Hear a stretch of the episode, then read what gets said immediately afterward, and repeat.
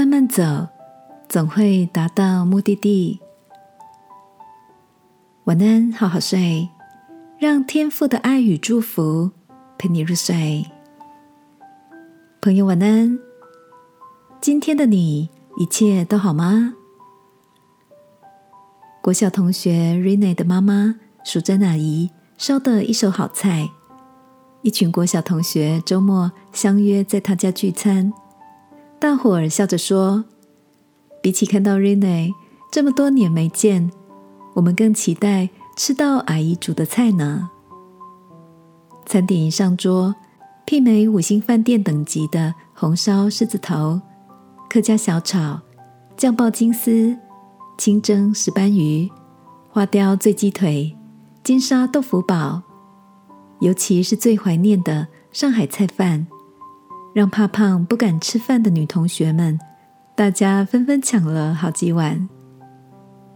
阿姨笑笑的说：“其实啊，三十年前刚嫁人的时候，可是连生米要怎么煮成熟饭都不会的人呐。为什么后来手艺变得这么好呢？其实是因为瑞内从小就体弱多病，加上常常挑食。”为了能够让他多吃一口饭，多喝一口汤也好，我每天在厨房钻研食谱，想尽办法的精进手艺。只要那天的晚餐他愿意吃，就代表我成功了。这么说来，Rene 可是最严格的老师呢。实在是不敢相信，一个完全不会煮饭的人。如今却盘盘都像艺术品。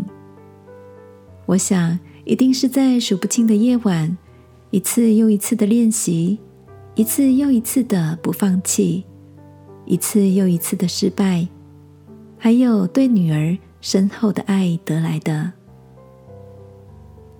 亲爱的，新的一年，你也正在学习一项新的技能吗？我想用淑珍阿姨的例子。鼓励你不要放弃，十年磨一剑，相信今天的你会比昨天更进步，对吗？让我们来祷告，